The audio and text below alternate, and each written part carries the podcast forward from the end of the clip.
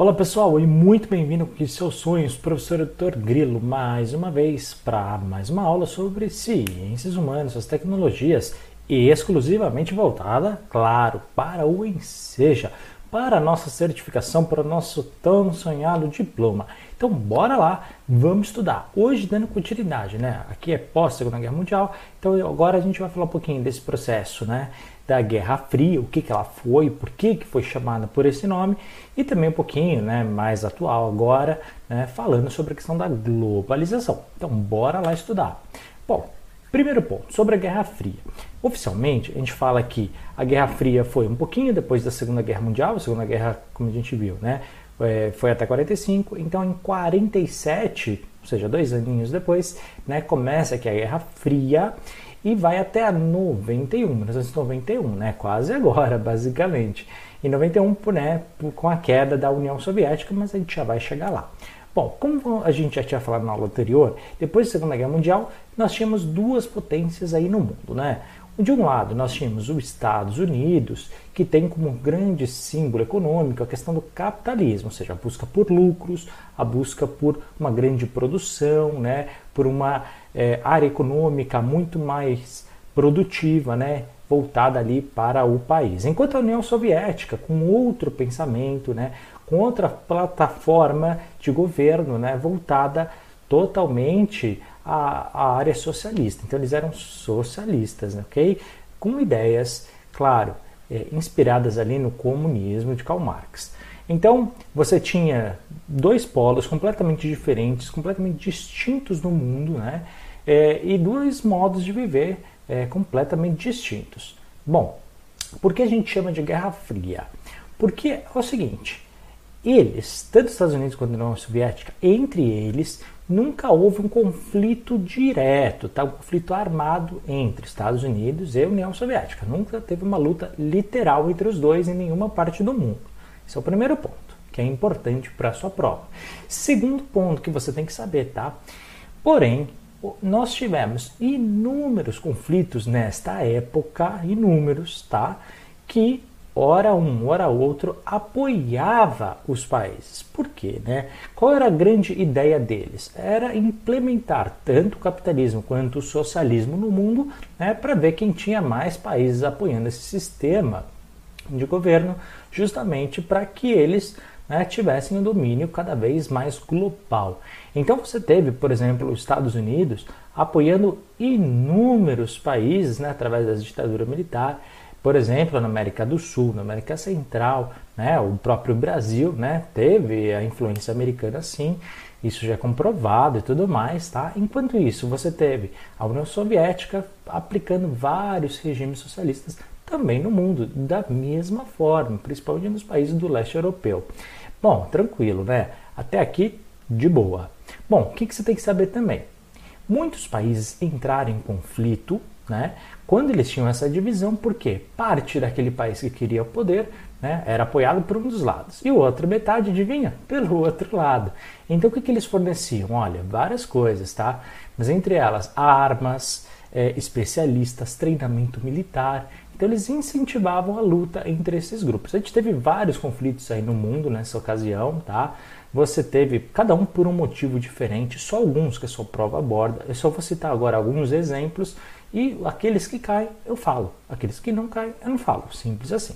Então aconteceram, tá? Diversas lutas na China, na Coreia, em Cuba, no Vietnã, no Afeganistão, na própria Alemanha, tá? E claro, aqui de novo, né? é, eles teve aqui uma grande corrida armamentista em, aplicando né, nesses países envolvidos, porém, tanto os Estados Unidos quanto a União Soviética começaram, lembra que eu falei para vocês que os Estados Unidos começaram é, a usar a, a, arma nuclear? Pois é, né, Hiroshima e Nagasaki no Japão. Daqui da mesma forma, eles começaram os dois a desenvolverem armas nucleares. Então você teve os dois países aqui aplicando esse, é, digamos assim, essa pesquisa na área né, e criando bombas atômicas. Não iam lançar, mas apenas a ameaça de ter cada vez mais, né, isso causava um grande perigo no mundo, inclusive, né? Porque apenas poucas armas nucleares é capaz de destruir o mundo. Então, e aí a gente tinha muitas ogivas ativadas é, nesta época que eram mais do que suficiente para destruir todos os habitantes da Terra em milhares de vezes, só para você ter uma ideia. Bom, é, além disso, né, é importante sempre falar, é, em, eles queriam ganhar um do outro o tempo todo em tudo, né? não só em termos de território, em termos de apoio, em termos de regime político, mas também até mesmo no espaço. Então eles tiveram uma grande briga nos anos 60, principalmente, tá? para ver, olha, quem vai ser o primeiro. O homem ainda não tinha ido para o espaço, a gente ainda não tinha ido para a Lua, era tudo uma questão de teorização até agora, tá? Mas o, a União Soviética conseguiu lançar o primeiro satélite que a gente tem hoje na história. A gente vai ver uma aula mais para frente, tá? Foi a União Soviética, a União Soviética que lançou o primeiro ser vivo no espaço. É, a União Soviética fez uma série de ações, tá?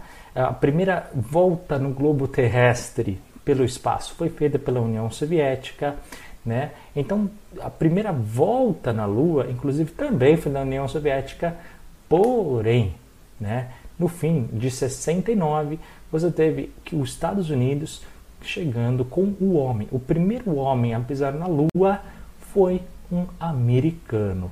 Portanto, até no espaço houve essa briga, ok? Bom, continuando.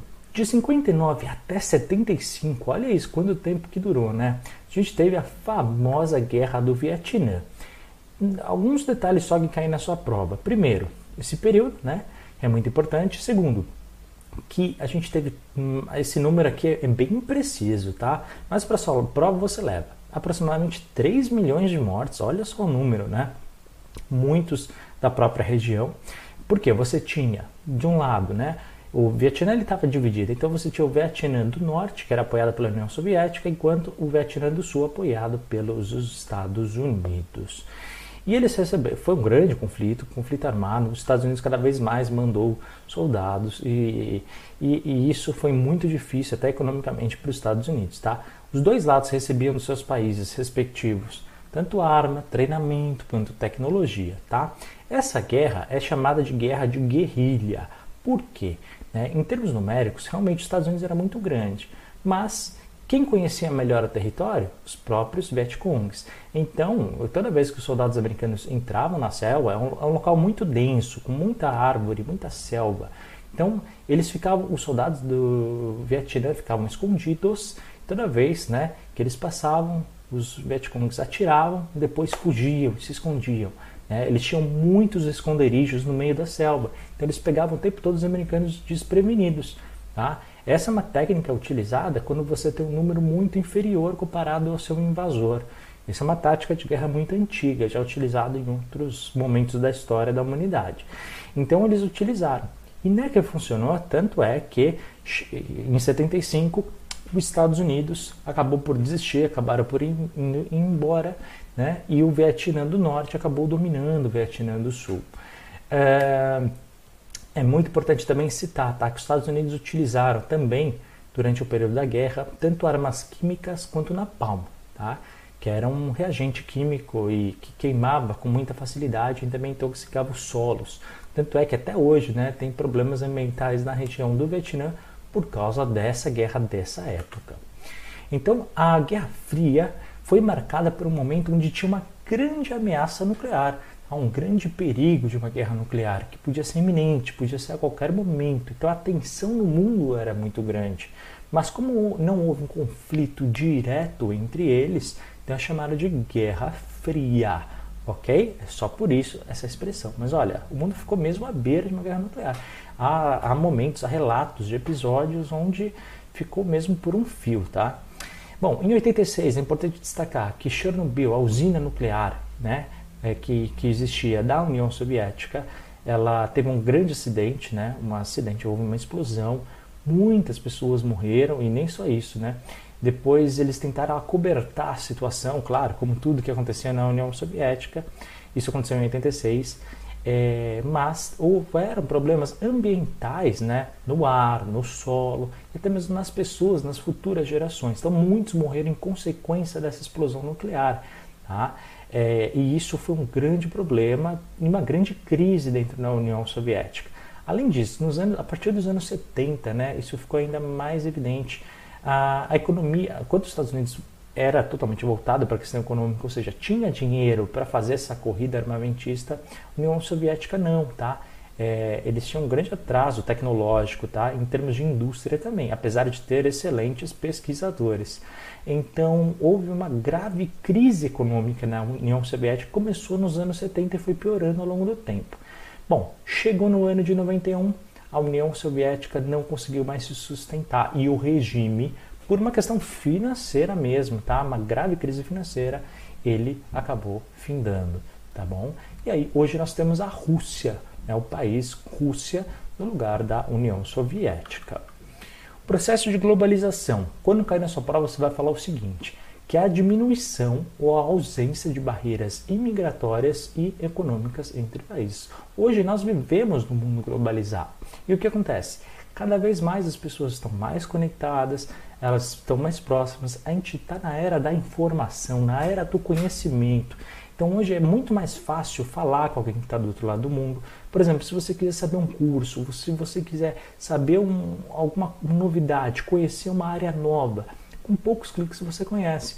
Olha, eu posso, eu podia estar dando essa aula em qualquer lugar do mundo, né? Que através do YouTube você consegue de qualquer lugar do mundo também receber essa mensagem. Então a gente vive nessa era da globalização, né? da era da tecnologia, de tudo estar tá muito rápido, o conhecimento é muito difundido.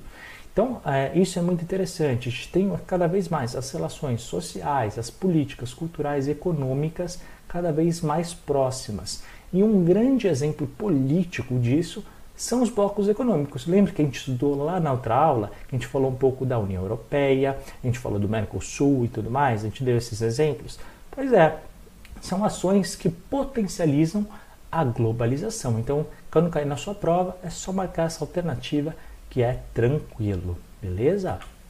Pessoal, encerramos a nossa aula por aqui. Espero que você tenha entendido mais sobre a Guerra Fria e a globalização.